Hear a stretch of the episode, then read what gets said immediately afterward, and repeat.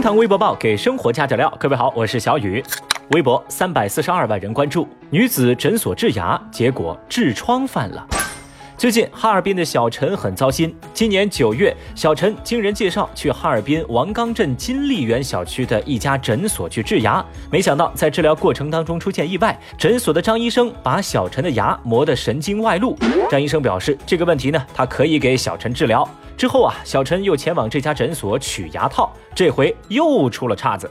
张医生在取牙套时操作失误，牙套直接崩到了小陈的嗓子里，而顺势呢又掉到了肚子里头去。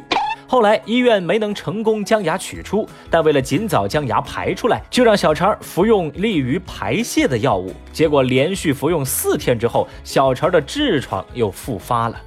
当小陈带着一身的伤病再来到张医生这儿取牙神经的时候啊，这位张医生感人的医术又让小陈感到口腔有明显疼痛和不适。无奈，张医生把小陈送到其他诊所治疗，最终小陈的牙总算是治好了。现在啊，遭了这么多罪的小陈跟张医生正在协商赔偿的事宜。而据媒体报道说，小陈和张医生目前是各执一词，这事儿啊是一时半会儿闹不太明白了。那消息登上热搜呢，引来微博网友们的火速围观。治牙搞出痔疮，这是个什么剧本呢？网友们就集体发问啊，这是个啥操作呀？有网友也感慨，这相声里郭德纲拔牙伤了前列腺，现实中陈女士磨牙伤了括约肌。哦 no！看来这一切剧本都是源于生活呀。还有网友表示，这是一场从出口到入口的飞来横祸。小雨，我就发现呐，整件事情逻辑清晰，环环相扣，那是一波未平，一波又起。最开始小陈在口腔科，后来去了耳鼻喉科，然后呢又去了消化科，再然后到了肛肠科，而最后呢又回到了口腔科。哇，这个剧情的流畅度堪比莆田系医院的剧本啊！哦，这位张医生也是了不得，他就缺一个百度就能搞出人命了，惹不起，惹不起啊！微博二百四十万人关注，男子给民警现场表演萝莉音。不久前，杭州余杭一名小伙儿在玩网游的时候，认识了一位女网友，对方向他借钱之后呢，又将他拉黑，这事儿肯定不简单啊！赶紧报警。民警在调查之后发现，这所谓的女网友啊，其实是个男的，他只是拥有非常萝莉的嗓音。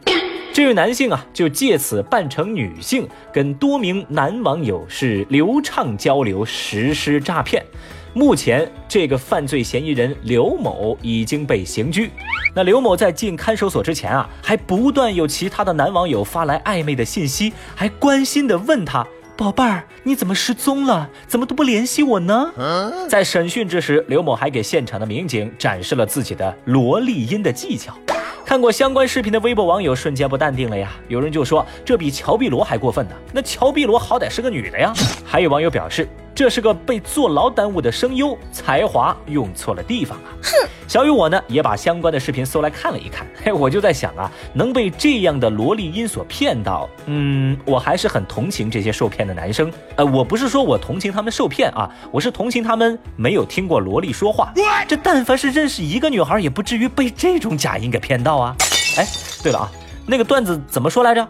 网恋选我，我超甜。呃，又骗感情又骗钱，太厉害啦！只能感慨一句，果然还是男孩子会哄男孩子呀。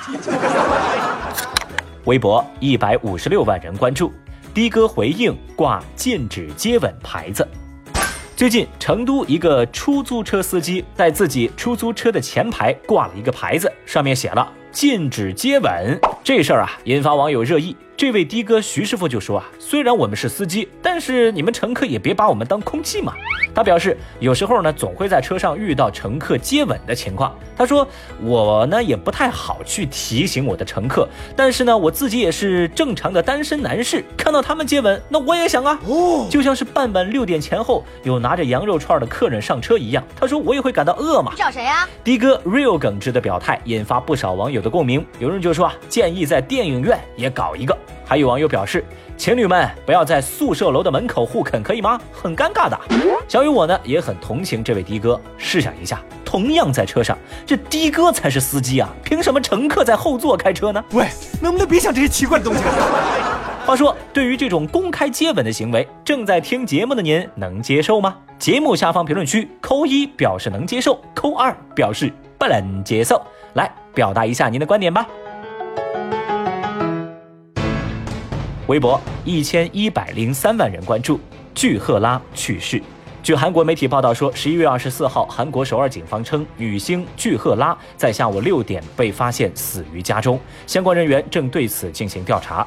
消息一出呢，引爆微博舆论，在百度百科上对具赫拉的生卒年月描述也瞬间改为了一九九一到二零一九。具赫拉今年年仅二十八岁，之前是韩国某女团的成员。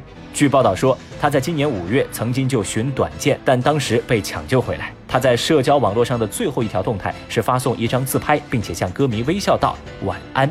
那关于这位韩国女星的死因，一时间也众说纷纭。网友们一边悼念着这个年轻的女孩，一面也被韩国女星接连逝世的事件所震惊。